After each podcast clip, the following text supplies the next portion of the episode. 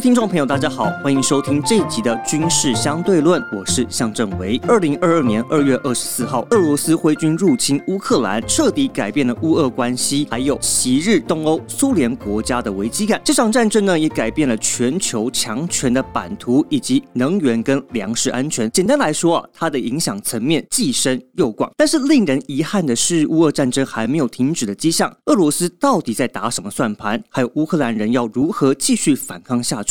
对全世界跟台湾来说，可能还会有哪些的影响呢？我们军事相对论针对乌俄战争一周年，将会进行不同层面的讨论。我们今天邀请的是乌克兰国际局势专家，目前也是国防安全研究院的客座研究员 Yuli Boida 来跟我们分析。Hello, Mr. Yuli, welcome to our podcast. Uh, hello, everyone. Thank you very much. It's a great pleasure to be here. 好，我们想先请尤里先生帮我们简单的介绍一下，您究竟在台湾做哪些的工作？First of all, could you please introduce yourself? That what do you research in Taiwan? I'm a Ukrainian research fellow. I'm working for a few different think tanks in Ukraine for different projects. First of one is Center for Army Conversion and Disarmament Studies. It is a think tank that focusing on defense, uh, military, etc. Another one is New Geopolitics Research Network. It is a think tank that is researching uh, policies, economies, hybrid influence, information warfare, and stuff like that. Furthermore, I am a, future fellow at uh, Mercator Institute uh, for China Studies. This is the biggest institution mm-hmm. think tank in Europe. And uh, as you mentioned, I joined Institute for National Defense and Security Research here in Taipei yeah. as a visiting research fellow, where I research China-Ukraine relation, Chinese foreign policy, mm. and of course aspects of Russian-Ukrainian war and its implication for uh, for Taiwan. How what lesson Taiwan could learn from this terrible and uh, tragic uh, war scenario. Very nice，但是很遗憾的哈，乌克兰经历了一年的战火，它目前还在承受俄罗斯的威胁。而且根据美国外交政策杂志的报道，乌 克兰的情报显示说，俄国正在大规模集结，包括一千八百辆坦克、四千辆装甲车等等的，还有包括战机、直升机，要再进行一次大规模的攻击。So do you think that have Russia already started another big scale invasion? What and how do they plan to do it? Actually, let me explain maybe in more detail. So we in Ukraine, we are very, very carefully in terms of defining, in terms of definition, how to call hmm. invasion, mm. crisis, war, or oh. etc.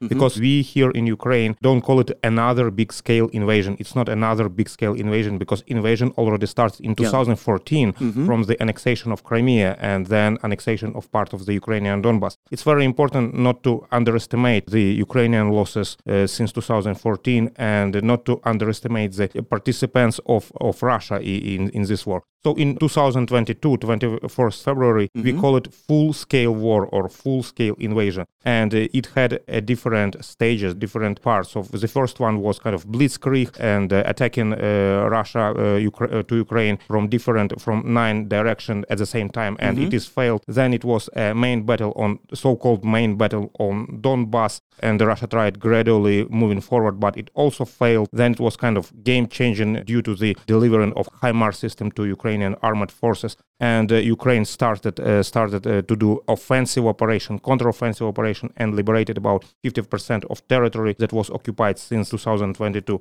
Then uh, Russia switched to another tactics. So Russia mm. didn't couldn't uh, win Ukraine on the battlefield, and Russia uh, used massive missile attack against Ukrainian critical infra- infrastructure, against Ukrainian civilian infrastructure, in order to make the life in Ukraine impossible, unbearable, to, to make this genocide and to switch off Ukraine from electricity, from from this stuff. So for the time being, what we observe on the battlefield for the time being, so Russia accumulated the huge amount of tanks, armored vehicles, troops, etc. So Russia already uh, mobilized uh, more than uh, 300,000 uh, people and trying to break through Ukrainian defense. Offensive uh, already uh, going on, so it is already started. But what we see on the battlefield, there is a, a, huge and very fierce, very fierce battles, very mm. active battles. But we don't see the the victory of Russia because, for instance, just few days ago on near the Vuhledar, Vuhledar city, Russia lost about more than 100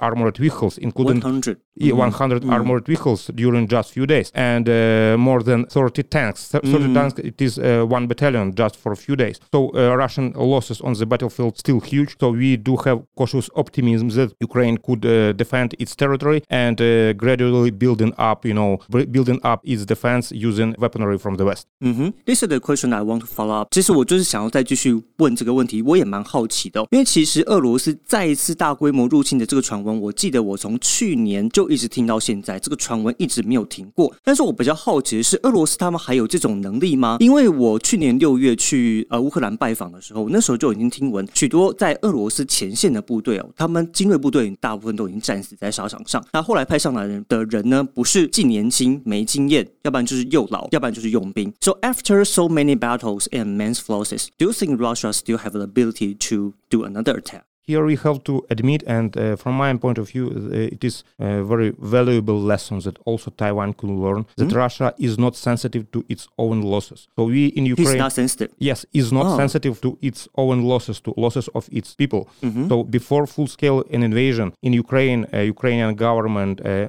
mainly assessed the uh, possibility of Russian, you know, this uh, war kind of in very very not likely, not likely, because we did understand that it would be a huge losses on the battlefield and Russia will not dare to do it. But uh, it was actually the mistake of Ukrainian government. And here we, we have to uh, say that uh, Russia doesn't care about its own people. Mm. So Russia could uh, send thousand and even hundred of thousand troops on the battlefield kind of uh, without and even without any preparation. So it gives Russian government an opportunity to uh, continue this tragic mm. this war for the long period of time. The second one is that ideology is crucial here. So we do observe that the Russian government still has this ideology of uh, expanding its uh, zone of in- influence and mm-hmm. destroying Ukraine as a country and as a nation. And here ideology is much more critical than national interest, than uh, than rationality, and it also uh, makes uh, Russian government to continue this war.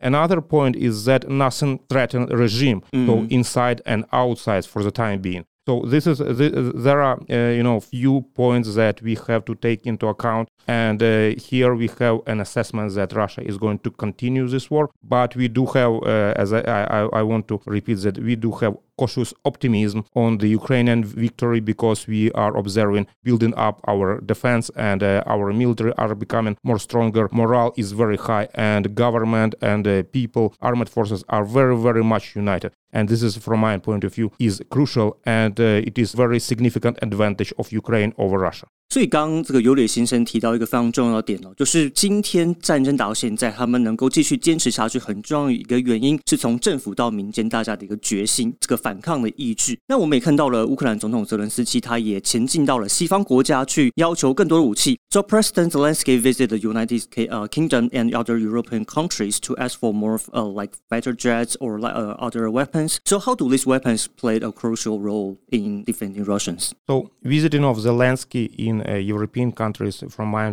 point of view, is crucial. It's very, mm-hmm. very important. And there are about two main goals. The first one is consolidation of the world to, for support for Ukraine. And we can observe how effectively, how sufficiently uh, Mr. Zelensky does it. So many people and many governments already support Ukraine in very, very uh, large scale. And uh, uh, we have to admit here that very bright example of its uh, leadership and how he shared its charisma, how he could persuade people and uh, how people treat him. Another main goal, of course, is military. For the time being, military security is number one priority for Ukraine. Yep. Of course, Ukraine needs all components for building up its defense, for strengthening its mm-hmm. defense. It includes air defense and fighter jets and uh, tanks. Uh, in terms of tanks, uh, already created a so-called tank coalition. Tank so, coalition. yes, mm. tank coalition. So many countries are ready and, and for the time being and already are providing Ukraine with uh, with battle main battle tanks. Mm-hmm. So uh, in terms of air defense,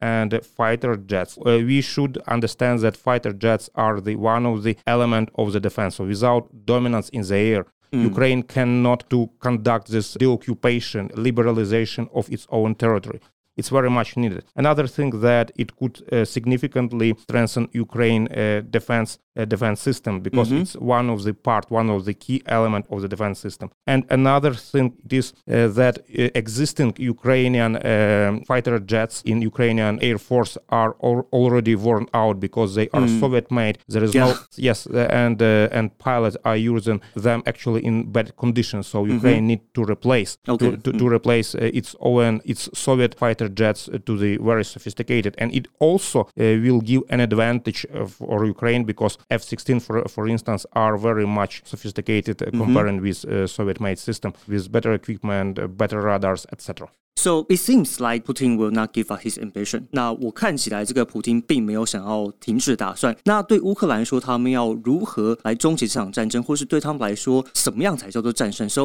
for Ukrainians, how do you define the victory? So does that also include getting back uh, Crimea? Yeah, absolutely. So uh, there are different dimensions of defining victory. So uh, in terms of uh, military, in terms of we call it civilizational also because Ukraine not only have to win this war but also to create very sophisticated democratic countries, very friendly to its own people, very good uh, environment to overcome uh, this corruption, etc. So if we to to make a long story short, and if we just pay attention on maybe bullet points, so the first one is of course it is restoration of Ukrainian territory territorial integrity, including Crimea, including mm-hmm. uh, all of the Ukrainian uh, occupied territories since 1991.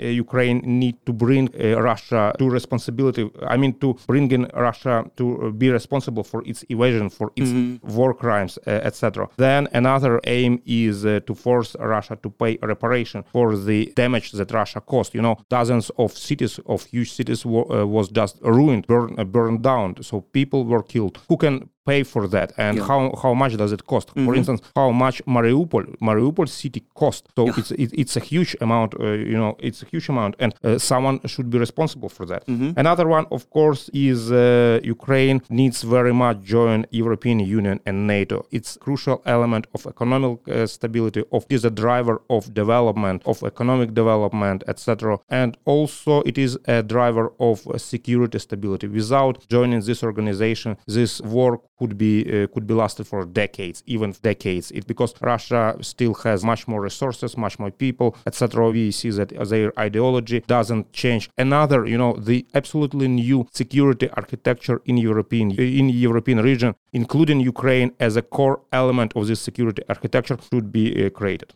所以，当乌克兰他们急于想要加入北大西洋公约组织来行塑他们自己的安全防御的时候，其实我们也看到俄罗斯它有一些动作，它规划在今年春天邀请中国国家主席习近平去访问莫斯科。那其实我们也好奇说，在乌俄战争当中，中国到底扮演什么样的角色？还有他们到底想要拉拢习近平在未来的关系当中能够做些什么事情？So as you know, what kind of role does China play in the Ukrainian war? And also, do you know that does China really offer some supports to Russia? Russia. Yes, absolutely. We do observe very closely, very carefully Chinese uh, possible role. Actually, Ukrainian government is not very happy about uh, the, the, current Chinese position, but uh, for Ukraine government, it is kind of okay. It is acceptable mm. because until China uh, deliver uh, military aid or military technical aid in terms of uh, you know the huge amount, especially UAVs or maybe you know MLRS, this or artillery system, etc. So until China doesn't provide Russia mm-hmm. with this weaponry for Ukraine, it is uh, kind of okay.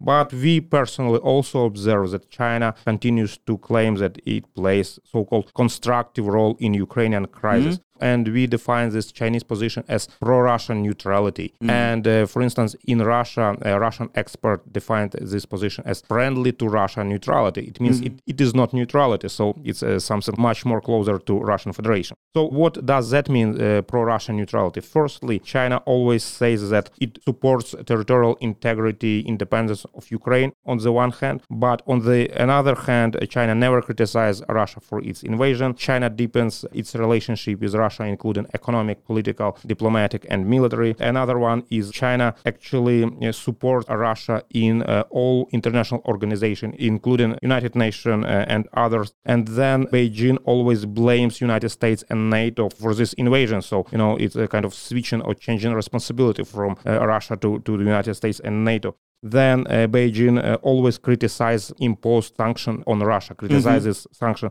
and criticize the delivering of weaponry to Ukraine from the West. And you know, when we talk with Chinese expert, and they uh, they said, "Oh, it's the United States' responsibility for this crisis, and United States could very uh, easily stop this war." And then we, uh, by just stopping delivering weaponry to Ukraine, and we then ask them, "So do you mean that uh, United States should stop delivering weapon for Ukraine?" Mm-hmm. It means that Ukraine uh, will gradually be defeated. Yeah. So, do you Mhm. think so? Uh, is it Chinese interesting uh, that Uh. uh, Ukraine should be defeated and Ukraine should be uh, kind of destroyed as a state and as a nation? hmm So this is a question to what we didn't get uh, an answer, Answer. actually. Ah. So uh, to conclude, we do believe that actually China is uh, kind of interested in Russian victory. hmm Uh, even if China doesn't provide full-scale support and uh, provides some limited support, but we do believe that the interest of Russia and interest of China in terms of reshaping global order to its own benefits is coincide. So after um, one year war with Russia, so what have the Ukrainians learned from, from the war? So actually, we learned lots of lessons, and we are continuing to learn this lesson because the war is continuing. There absolutely new dimensions are appearing, etc. So actually, from my point of view, uh, maybe the main lesson are how to build and maintain leadership. Because leadership Yep. is crucial. It's not only about the presidency and leadership of, of the state, but also leadership on the local le- uh, level. It is readiness to take responsibility, to be initiative, to do something without any orders from heads, etc. And uh, it is very crucial to uh, unite society, to unite society with government, to unite different groups of society, etc. Another lesson is um, how to. It is in terms of military, Mhm. how to organize decentralization, uh, because one of the advantages of Ukrainian armed forces is their flexibility, is Oh. a readiness to act without any order. Because during the war time, especially during the first few days of invasion. You know headquarter uh, ukrainian headquarter of armed forces was uh, kind of overwhelmed by information overwhelmed by tasks. And it, it was very important for local units to independently conduct uh, military operation independently organize logistic conduct offensive defensive uh, etc so it is very much coincide with decentralization decentralization and flexibility. And uh, why I mentioned that Russian, for instance, problem was a huge centralization, kind of vertical, Yeah. vertical system, and without order from the headquarters, they just didn't know, didn't know what Mm-hmm. How to, to do. do, right? Yeah, how to Mhm. do, what to do, uh, etc. They didn't want to take responsibility because they could be punished for take, uh, for, for making uh, you Yeah. know the the wrong, wrong decision, etc. So another lesson from my point of view, it is how to protect critical infrastructure because Mm-hmm. we do observe that Russian invasion uh, not only targets uh, military people and military facilities, but also targets civilian facilities.